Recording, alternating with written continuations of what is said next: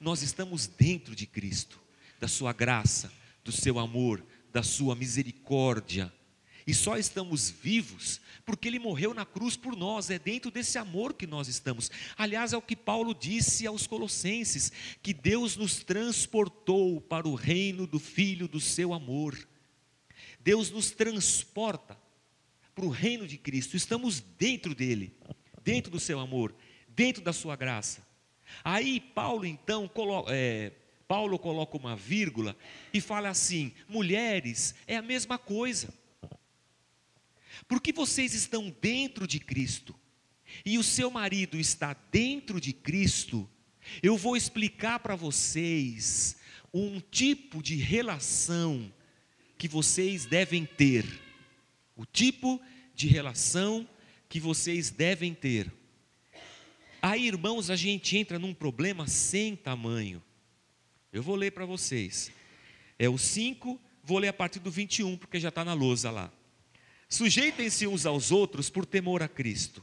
Mulheres, sujeite-se cada uma a seu marido como ao Senhor, pois o marido é o cabeça da mulher. E é isso mesmo que está escrito lá.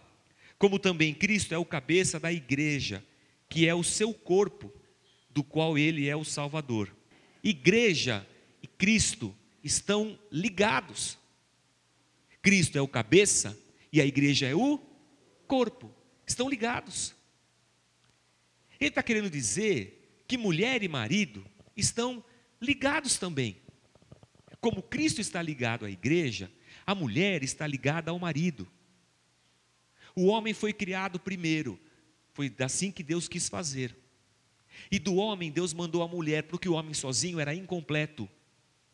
O homem precisava da mulher. Viu Deus que o homem estava só. E diz: Far-lhe-ei uma ajudadora, idônea, da mesma espécie, igual, da mesma natureza, carne da mesma carne. E Deus cria a mulher e dá ao homem, e ambos se tornam uma só carne. Um mistério, um mistério. O casamento traz para o ser humano um mistério da união de dois, Deus faz um, e o que Deus uniu, o homem não pode separar.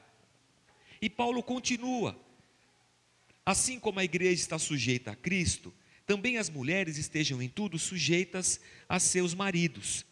Maridos, ame cada um a sua mulher, assim como Cristo amou a igreja e entregou-se por ela, para santificá-la, tendo-a purificado pelo lavar da água mediante a palavra, e para apresentá-la à igreja, a si mesmo como igreja gloriosa, sem mancha, nem ruga ou coisa semelhante, mas santa e inculpável. Da mesma forma, os maridos devem amar cada um a sua mulher como a seu próprio corpo. Quem ama a sua mulher ama a si mesmo. Além do mais, ninguém jamais odiou o seu próprio corpo, antes o alimenta e dele cuida, como também Cristo faz com a igreja, pois somos membros do seu corpo.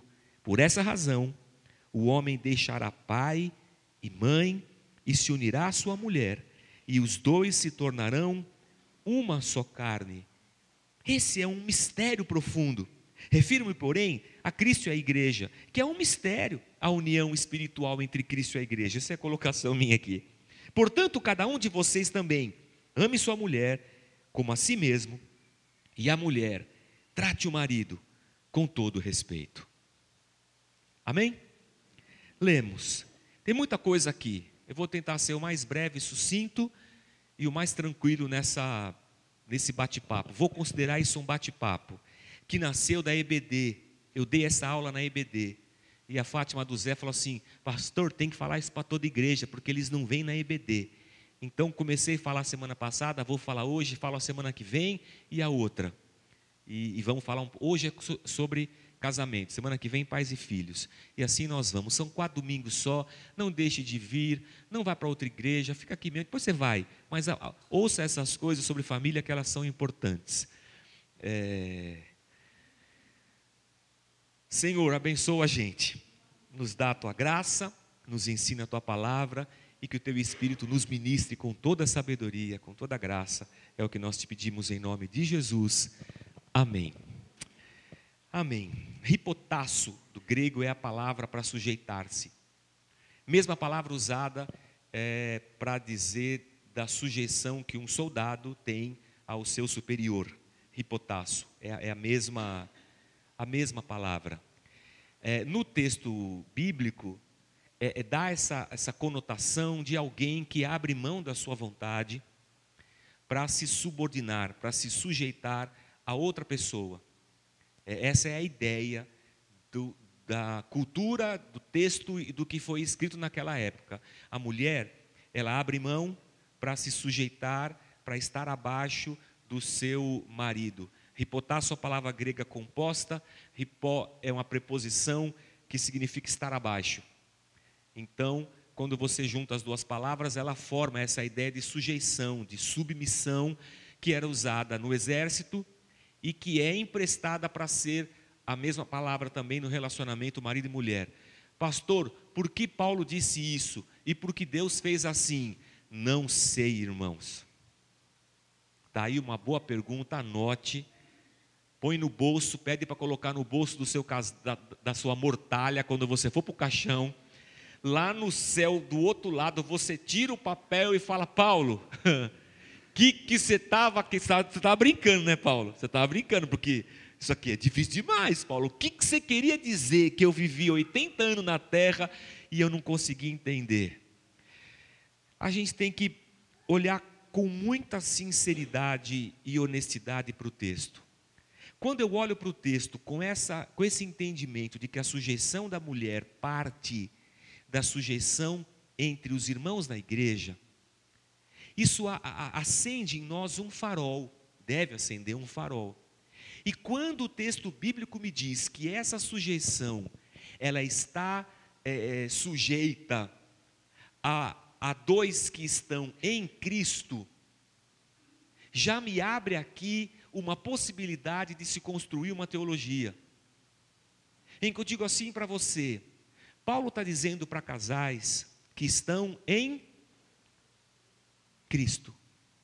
Porque o que Paulo vai dizer é quase impossível de existir para quem não está em Cristo. Quase impossível. Então o Senhor quer dizer que na casa da rocha não pode casar crente com descrente?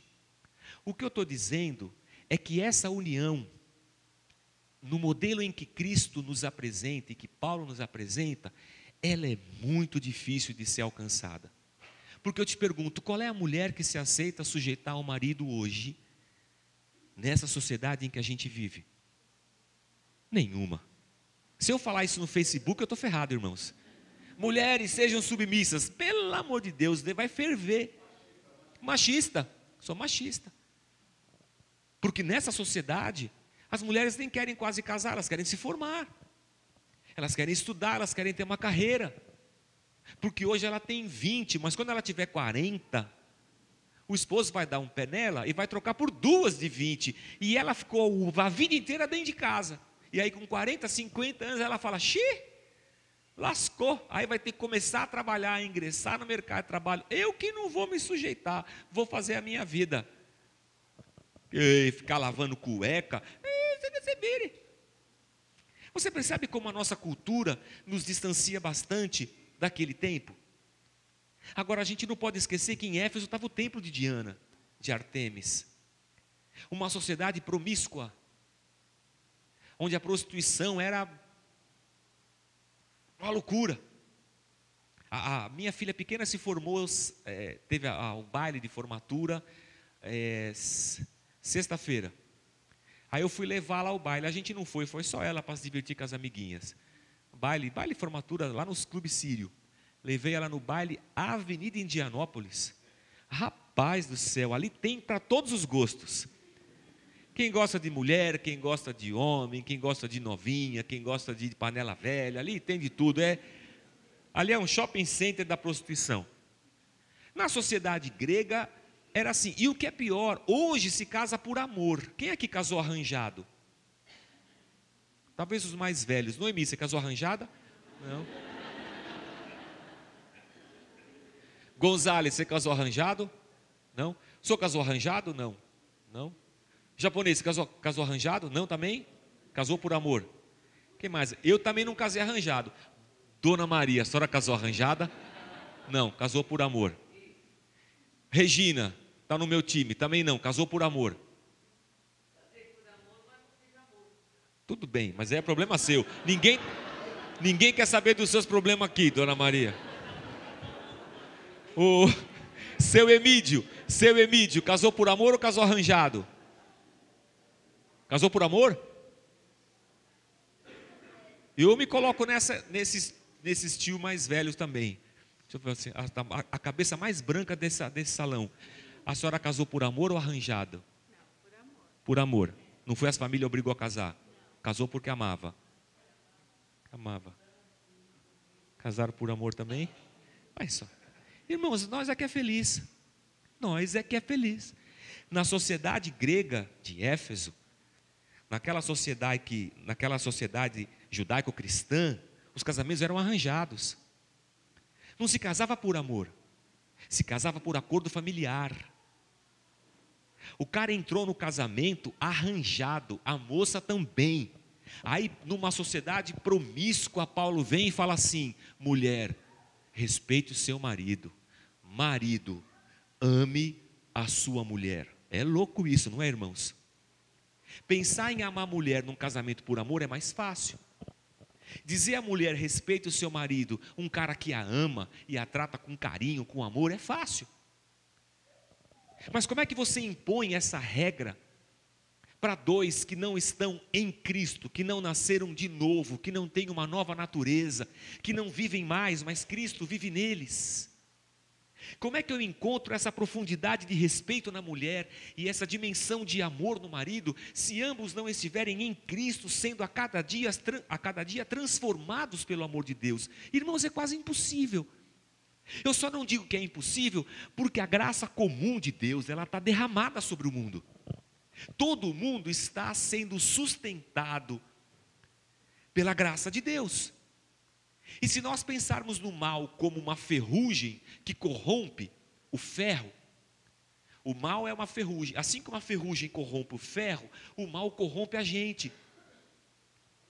Mas quando a gente tira a ferrugem, lá por trás dela você encontra ferro bom. Ou seja, ainda existe em nós seres humanos uma, um, um quê da natureza de Deus, da imagem e da semelhança boa de Deus em nós, porque Deus nos criou e disse: é bom. Tudo que Deus criou foi bom. Só que o mal tem corrompido a gente. E o que é o mal? Ele existe. Ele quem foi que criou o mal? Ora, na verdade, o mal é a corrupção do que era bom. Nós estamos sendo corrompidos. Mas você encontra no mundo a boa imagem de Deus, sinais da graça, do reino de Deus. E talvez você encontre casais no mundo que encontraram essa dimensão de amor e, de submissão pela graça de Deus. Mas vou dizer para vocês: se na igreja é quase impossível, no mundo está mais difícil ainda, irmãos.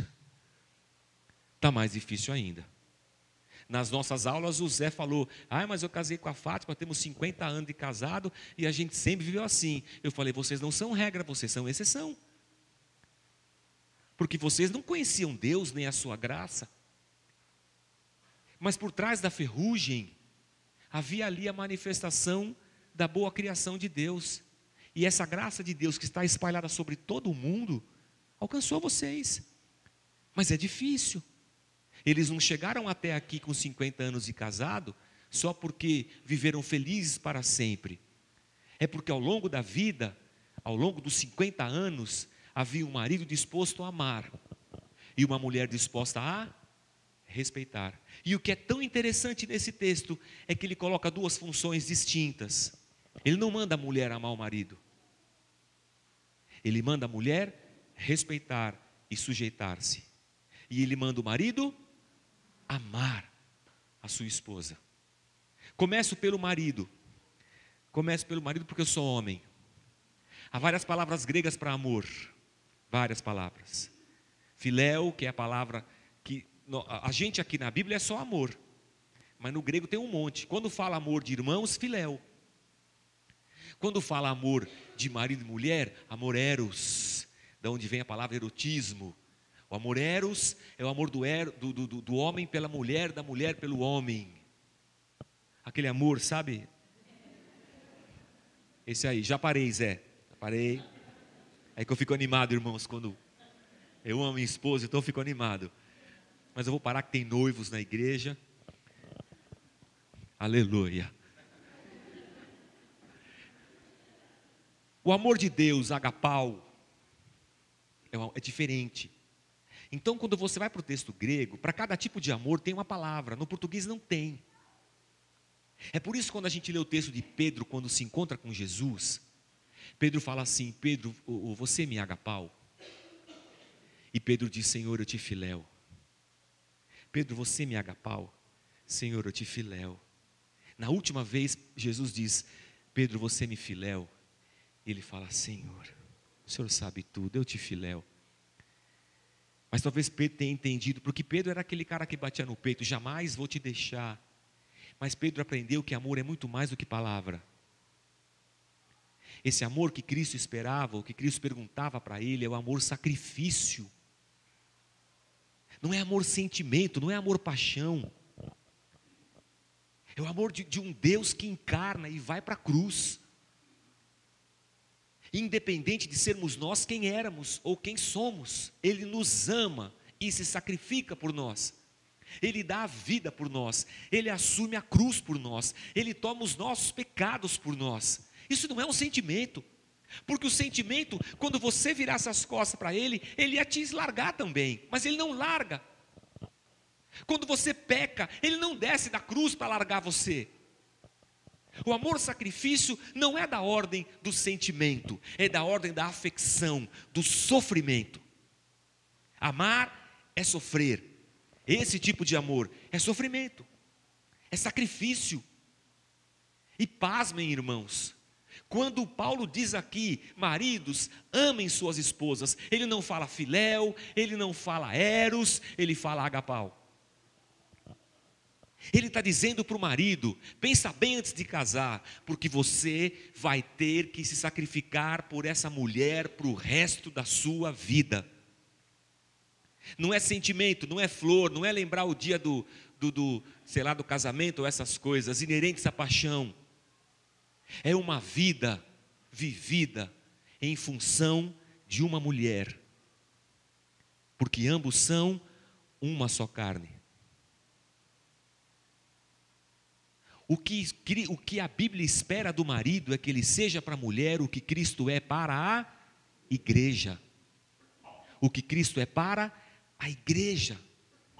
Supridor, abençoador, companheiro, presente em todas as horas, pacificador. E alguém disposto a ir para o sacrifício. Não, sofro eu, não sofre você. Não, pago eu a conta, não paga você, assim, num, numa alusão besta. Mas o que Cristo espera de mim de você é muito mais do que nós temos dado para nossa esposa. Aí eu vou dizer, a gente é um bando de besta que fica vendo televisão, fica vendo jogo, quer dominar o controle remoto. A gente trata mal as mulheres. A gente fala palavras que Cristo jamais diria para nós. A gente ignora, a gente passa passa dia de semana sem falar alguma coisa. Nós não damos ouvidos à nossa mulher. Para nós, é mais importante ou tem mais valor um bate-papo com um bêbado no boteco do que com a nossa mulher. Porque o que elas falam não nos diz respeito. A gente não se importa com o que elas gostam ou com o que elas querem fazer. A gente se importa com a gente, porque nós somos cabeça. Olha a nossa cabeça de jirico. Somos cabeça assim, de jirico. É isso que nós somos. E a mulher quer falar, ela quer ser ouvida, ela tem uma opinião. Ela tem sentimentos, ela tem desejos, ela tem sonhos, ela tem expectativas. Ela tem uma carreira que ela gostaria de ter, ela quer ser mãe. Ela precisa de um suporte, de um cabeça às vezes, para dizer assim: amor, vou te ajudar. Esse tipo de cabeça que ela precisa. Vou te suprir. Nós vamos conseguir, vamos resolver esse negócio. Estou com você. Não, eu tomo conta da criança, vai fazer a sua faculdade, eu te ajudo, eu te dou suporte. Não, amor, estou com você para qualquer coisa, estamos juntos, eu te amo. Vamos dividir as funções aqui em casa, eu quero te ajudar. Mas não, enche a cabeça de bagre, de jirico. A gente acha que botando dinheiro em casa, nós amamos a nossa esposa. Meu, a sua mulher não casou com dinheiro, casou com você. Aliás, se ela quisesse dinheiro, ela não casava com você. Ela ia estudar, porque as mulheres são muito mais capazes do que os homens. E mais inteligentes, sempre se deram melhor na escola. Nós homens sempre fomos porcaria na escola. Nossas notas só baixa, as mulheres só nota alta. Fica aí, Zé, que você tem muito para escutar.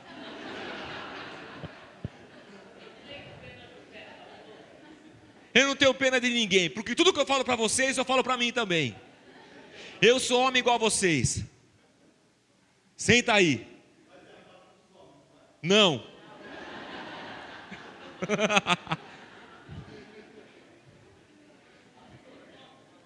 Não, a senhora não pode falar nada hoje, dona Maria, a senhora está proibida. Não, não, não, não, a senhora não pode falar nada. Só no final do culto, que hoje eu estou animado aqui para bater nos homens. É. Presta atenção, irmãos. É, eu, eu fico muito.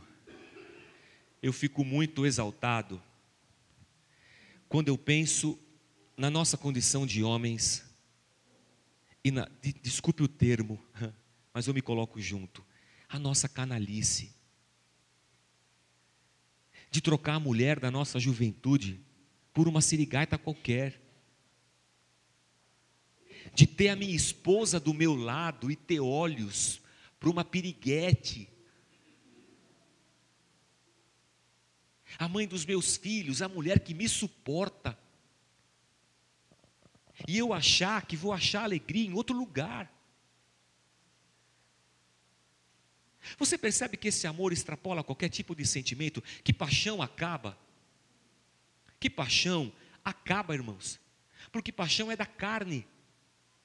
A paixão é uma grande mentira. Porque eu me apaixono pela pessoa, eu nem conheço ela. Você não sabe como ela é. A gente se apaixona e a gente idealiza. Eu acho que ela é aquilo que eu quero que ela seja, mas quando eu caso eu vejo que ela não é. Nem a mulher, nem o homem, a gente é o que é. Aí você vê o cara acordando, você vê o bafo dele antes de, de escovar o dente, você vê ele fala, nossa senhora, quando ele vira de lado, você olha para ele e solta um pulso, você fala, dormindo, ele não sabe. Você fala, pela, casei com isso.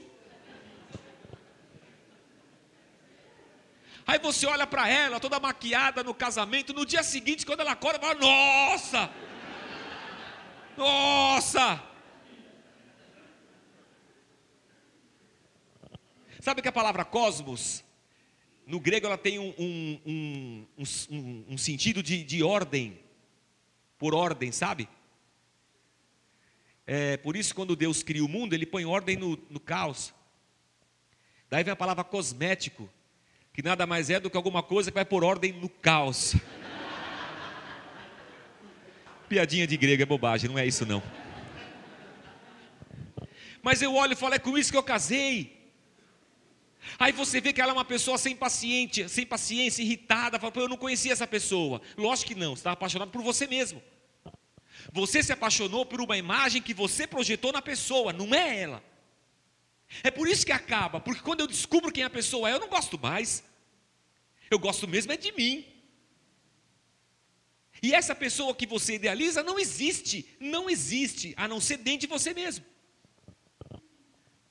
Então, Paulo não está falando de sentimento, Paulo está falando de sacrifício. Maridos, amem suas esposas. Aí, cabe uma pergunta que você tem que fazer para sua esposa: Amor, eu te amo assim? Mas se, se você for violento, eu te repreendo agora em nome de Jesus.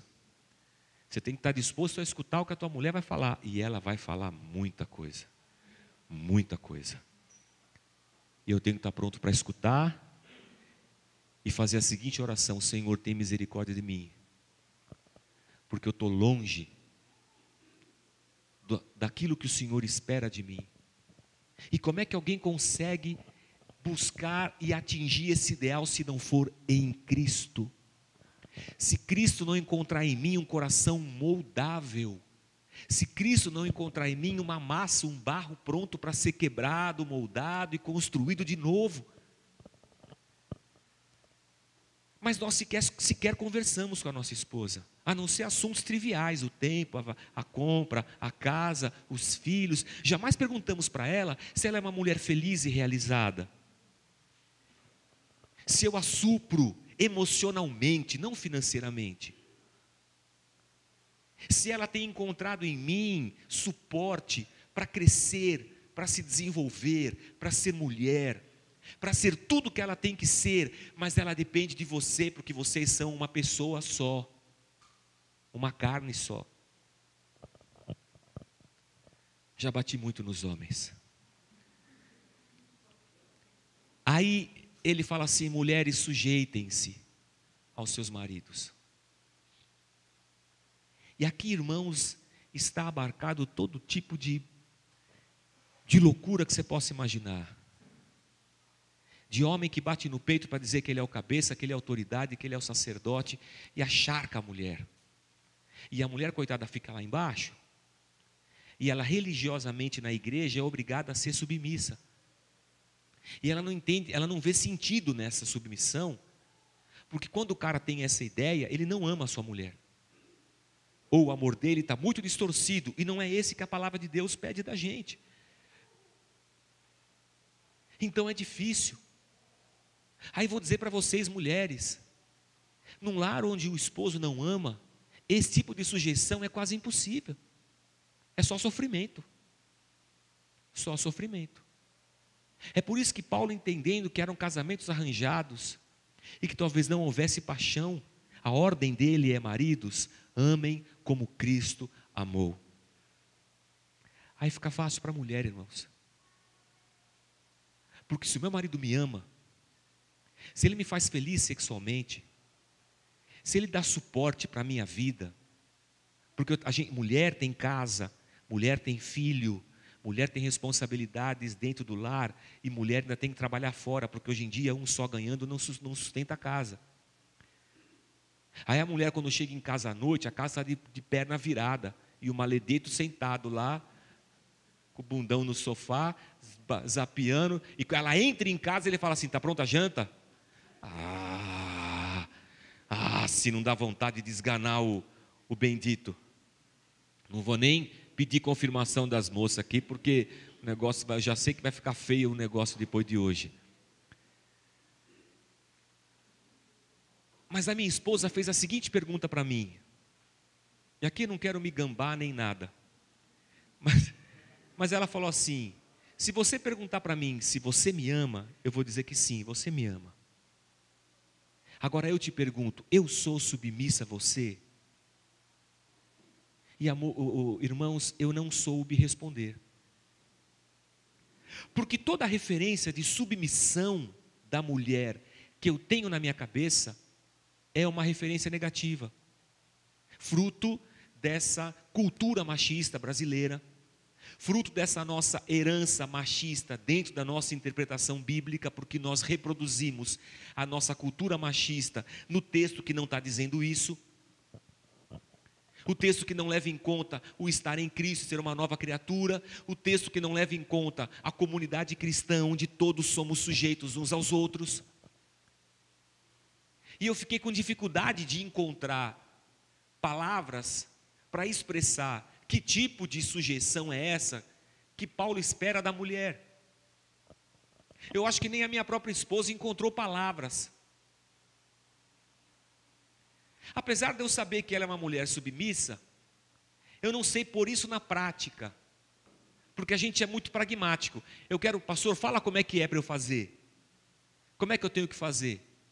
Eu sei como o homem tem que fazer, porque eu sou homem. Eu sei como a gente faz errado, porque eu sou homem, também faço errado. Mas eu não tenho essa alma feminina. Eu sou pastor, devia saber, porque tá, o texto está lá para explicar para a gente. Mas o que eu penso às vezes, irmãos, vou pensar por mim, tá? Tem hora que a minha vida está uma bagunça. A sua vida às vezes fica uma bagunça? Tem hora que eu não sei como resolver. Na minha cabeça humana, talvez eu, eu, eu penso assim, caçamba, queria que meu pai me ajudasse, para quem teve um pai presente que sempre ajudou. Ou talvez eu pensasse assim: nossa, eu queria que minha mãe me ajudasse. Para quem teve a mãe presente, a mãe sempre ajudou. Porque sempre vem uma palavra de sabedoria, sempre vem uma palavra assim: calma, tem jeito, vamos consertar. A gente corre para o pai, corre para a mãe. Ou, se já somos homens imaduros, a gente corre para um relacionamento comunitário. E eu tenho na igreja pessoas que eu respeito, pessoas que para mim são uma referência de servos de Deus. E eu busco essas pessoas como quem se sujeita à palavra delas, porque é sujeitar-vos uns aos outros. E nesse conselho, às vezes, eu encontro ordem para a minha vida. Não ordem de quem manda, ordem de ordenação, sabe? Opção de caminhos. E eu me submeto ao que essas pessoas me, me falam. Por entendimento de que, como somos todos um só corpo, Deus deu dons para cada um. E na busca do exercício desses dons, eu encontro nos meus irmãos um conselho para casamento, para vida profissional, para tanta coisa. Aí eu penso que às vezes a mulher passa por isso. Ela fica confusa. Ela fica sobrecarregada. Porque ela tem que pôr dinheiro em casa. Porque o dinheiro que o marido põe não é suficiente e ela vê o dia a dia da casa. Às vezes o marido não vê. Porque a mulher que tem que estar preocupada com qual vai ser a mistura de hoje no almoço é a mistura da janta. Aliás, a mulher tem, tem que estar preocupada com a mistura da semana inteira. Não só da mistura, tem que estar preocupada também com arroz e feijão, com a alimentação dos filhos, com o que o filho vai comer de lanche na escola. A hora que o filho chega, você tem que pegar, você tem que buscar a comida que ele vai comer. E se ele está doente, se ele está com febre, que remédio vai dar? Se eu vou levar no médico, sempre cai sobre a, a, a mãe. Homem nasceu sem peito, é a mulher que tem peito, é ela que acorda de madrugada para dar mamar para o filho. Bendita mamadeira, porque aí dá para o homem acordar, mas ele acorda. Ah, eu nunca acordei, nunca. Tá certo que na época tinha dois empregos, acho que minha mulher tinha misericórdia de mim, que eu chegava meia-noite, saía às seis, ela ela estava nesse momento só cuidando das crianças, mas eu não conseguia acordar. A mulher que sofre. Calma, dona Maria, que hoje o plenário está fechado. Que horas? Eu só quero saber da senhora as horas. Pelo amor de Deus, o que vai medir? Pelo amor de Deus. Ela não é pastora nada, não fez teologia, mas ela é maravilhosa, ela é. Só não é pastora, tadinha. Ela não quer ser, não. Ela é engenheira. Mãe das minhas filhas. É. Então veja só, às vezes, tentando tornar prático esse negócio, gostaria até que, que, essa, que essa mensagem de hoje não fosse gravada. O marido cabeça, o marido cabeça da mulher, é esse cara, servo de Deus, que identifica na mulher essa situação, essa confusão essa necessidade. E quando ela vai falar com ele, ele é um cabeça de Deus para ela. E ele fala assim: calma, amor. A gente faz assim, a gente faz assim, a gente, eu te ajudo aqui, a gente resolve esse negócio. Ele é o cabeça. Ele recebeu isso como um dom de Deus, como um, como um sacrifício que ele tem que fazer, com uma dádiva de Deus. E essa dádiva de Deus colocada sobre ele foi dádiva para a mulher, para que ela não precisasse se preocupar com isso. Ela tem alguém que corre por ela, que ajuda, que ampara. Não que ela seja incapaz. Não que o homem também seja incapaz. Mas Deus criou os dois para estarem juntos. E eu só sou o que eu sou graças à minha mulher. Espero que ela também possa dizer que ela só é o que ela é graças a mim. E juntos a gente encontra no amor do homem, no respeito e na submissão da mulher. E se não for assim, irmãos, é muito difícil de, de ir para frente. Porque a hora que a paixão acabar, acabou o relacionamento. Mas a grande bênção é de eu olhar para minha mulher e me apaixonar por ela por ela ser a mulher que me aguenta tanto tempo, Eu falei assim: só, eu, eu só posso me apaixonar por essa mulher. E ela olhar para mim, quando a paixão já acabou, e continuar se apaixonando por mim e falar assim: meu Deus, que homem que é esse aí, pelo amor de Deus. E eu me apaixonar por ele. E você percebe que o que move a nossa paixão já não é mais uma mentira, de uma ilusão, de uma imagem construída. O que move a nossa paixão é a realidade da pessoa que está ao meu lado e que eu olho para ela e quase que ajoelho para dizer obrigado por você me amar, porque eu sou um tranqueira. E você continua me, e você me ama, e ela vai dizer assim: te amo mais ainda. Assim como eu amo a Cristo, e Ele me conhece, Ele fala assim: Eu te amo, Senhor, o Senhor me conhece, me ama me conhecendo. Se o Senhor não me conhecesse, tudo bem, quem não te conhece que te compre. Mas o casamento é essa maravilha. O casamento é essa maravilha. Ele está abanando lá porque tem que tomar ceia ainda. O casamento é essa maravilha. Onde, onde a gente se apaixona a cada dia pela realidade da vida vivida. Que coisa maravilhosa é o casamento, irmãos. Que coisa maravilhosa é o amor. Que responsabilidade pesada para os homens. Que caminho maravilhoso para a mulher.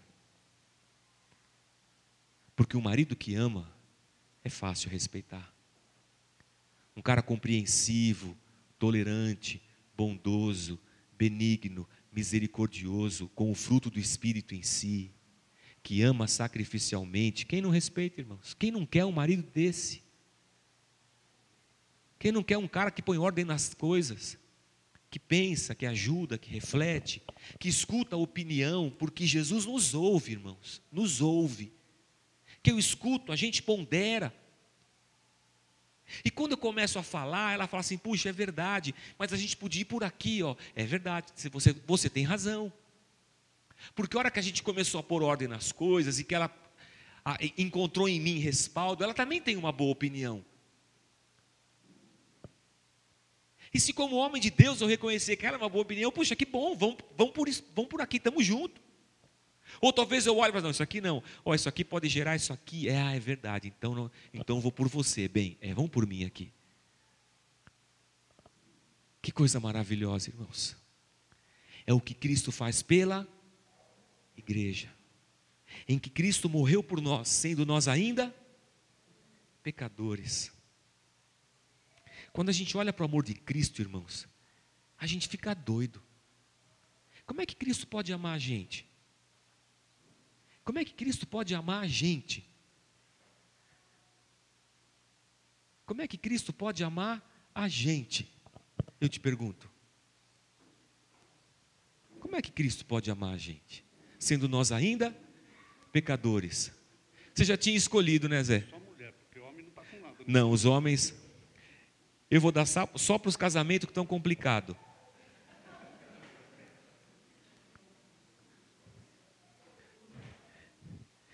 mas pode esperar um pouquinho ainda. Você consegue entender a profundidade do que Deus faz por nós?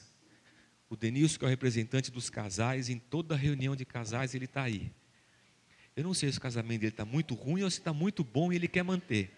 Eu acho que está muito bom e ele quer manter.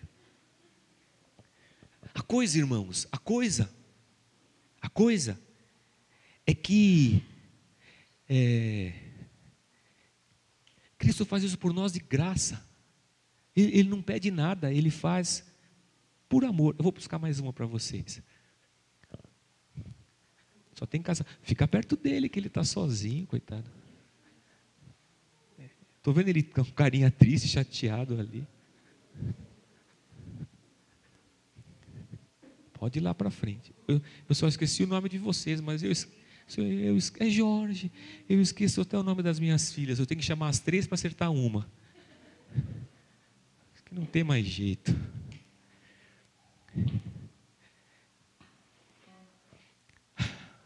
Seja qual for a confusão da minha vida, eu sempre vou encontrar em Cristo um cabeça que pode pensar. Seja qual for a sobrecarga que eu esteja vivendo, eu sempre vou encontrar em Cristo um alívio. Seja a confusão que eu esteja vivendo, eu sempre vou encontrar em Cristo o amor de Deus. Que seja assim o nosso relacionamento. Que tenhamos um amor tal em que exista alguém disposto a amar e alguém disposto a respeitar. Que a gente encontre sempre no nosso casamento a paixão de quem a cada dia se apaixona de novo e mais, e sempre, e cada vez mais. Eu vou dizer que é difícil para os dois, irmãos. Nessa sociedade que a gente vive, é difícil demais isso. Se Cristo não amassar a gente, a gente não consegue. Se eu não estiver disposto a ser uma nova criatura, eu não consigo. Porque a minha natureza humana vai gritar. Porque pensa comigo, irmãos. Se eu caso com uma mulher do mundo e amo ela desse jeito, ela vai me fazer de gato e sapato. Não vai? Vai. E se você amar o seu marido e ele for um cabeça de baga que você tem que se submeter a ele, menino, ele vai te oprimir igual um, igual um comunista. Uma alusão bem pejorativa do comunismo, obviamente. Mas você entende que uma sujeição como essa só é possível diante de um amor como aquele? E um amor como esse, sacrificial, pressupõe uma, um respeito e uma submissão como essa. Então, irmão, só tem um caminho, a gente tem que se converter. Eu e você. A gente tem que estar dentro de Cristo para que essas coisas sejam possíveis e aconteçam. Fora de Cristo é muito difícil. Eu tenho uma lição de casa para vocês. Convertam-se. A gente cantou aqui do coração, não foi que. Como é que era mesmo? Não, essa que a gente cantou no louvor que fala que a gente me rendo. É essa aí, como é que ela fala, não fala de te dou meu coração, é outra essa, né? E tudo que há em mim entrego a ti, Senhor. E eu entrego tudo a ti. Você canta essa música? Então, pena que é de mentira, né? Porque uma coisa difícil que é entregar o te dou o meu coração, que lindo. Mas como é difícil quando Deus aperta, fala oh, Senhor, epa, epa, epa, epa, oh, aí não, Senhor. Não, você não me entregou seu coração, estou moldando. Não, Senhor, é muita luta a prova está doendo, qualquer coisa assim, eu saio da igreja, porque eu não quero que Deus aperte, eu quero que Deus dê bênçãos e milagres e coisas maravilhosas. Mas entregar o coração é rendição. Maridos, rendam-se a Deus. Vocês precisam dele para ser o que vocês têm que ser. Mulheres, rendam-se a Deus. Vocês vão precisar muito dele enquanto o marido de vocês não é aquilo que ele precisava ser. Mas vocês dois entregues a Cristo e em Cristo, dentro de Cristo, vocês vão conseguir encontrar o caminho da paixão, do amor e desse mistério que não dá para entender. Não dá para entender Cristo ser o cabeça do corpo e a gente ser um só como também, é, talvez também não dê para entender um casamento de 30, 50 anos ainda serem apaixonados e andarem de mão dada no shopping, dar beijo de língua e tudo. Só Cristo, irmãos. É por isso que nós vamos comer o pão e beber o cálice. Como quem fala, Senhor, eu, eu me rendo a Ti. Faz isso em mim, faz isso em nós. Maridos, peçam perdão às suas esposas. Esposas, peçam perdão aos seus maridos. Vamos celebrar a comunhão, porque é em Cristo que nós estamos, e se nós estamos nele, existe uma solução, uma esperança, um caminho, uma reviravolta, existe a perspectiva, porque em Cristo todas as coisas são feitas nova, novas. Que seja assim conosco, comigo e com você, em nome de Jesus. Peço perdão, irmãos, pela minha. às vezes ficar tão exacerbado assim, tão exaltado. Mas Eu pego no pé dos homens mesmo. Eles não, nem são tão ruins assim, mas é que eu escracho eles demais. Mas agora a ceia é momento da gente se consertar, então peço perdão aos homens.